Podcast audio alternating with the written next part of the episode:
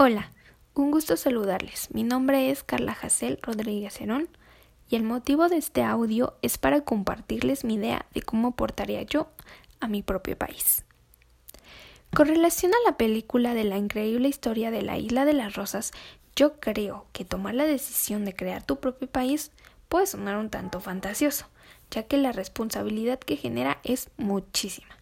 Sin embargo, desde mi postura estaría dispuesta a mejorar mi país y hacerlo de él un mejor lugar donde vivir.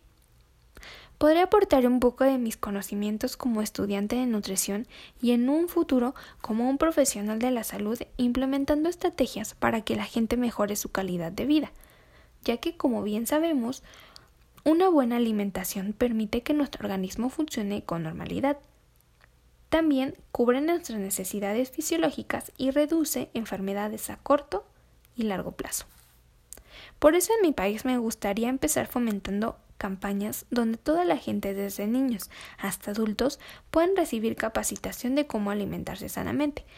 Otra de las campañas que me gustaría llevar a cabo es la implementación de estrategias para enseñarle a la gente a generar y cultivar sus propios, propios alimentos, para que asimismo a la gente que carece de los recursos necesarios para poder adquirir alimentos nutritivos que sabemos que están en un costo elevadísimo, puedan tener la, la posibilidad de crear los suyos y a la vez de generar ingresos vendiendo sus productos a un costo accesible y sean atractivos a la gente, tanto por su aspecto y por su costo.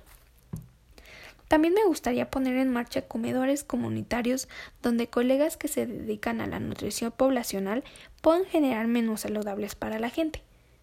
Podríamos también implementar una materia nutricional en las escuelas para formar niños, niñas y adolescentes que sean capaces de tomar decisiones sobre su propia alimentación, poder enseñarles lo importante que es tomar agua, comer frutas y verduras, y las consecuencias de consumir productos altos en azúcar, sodio y grasas saturadas.